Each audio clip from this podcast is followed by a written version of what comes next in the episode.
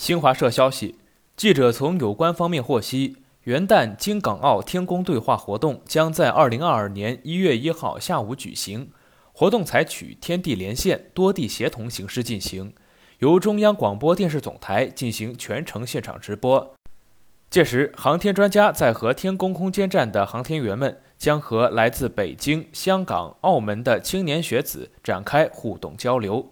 此次活动由香港特区政府。澳门特区政府、香港中联办、澳门中联办、中国载人航天工程办以及中央广播电视总台主办，在京港澳分别设置三个会场，与天宫空间站进行实时连线互动。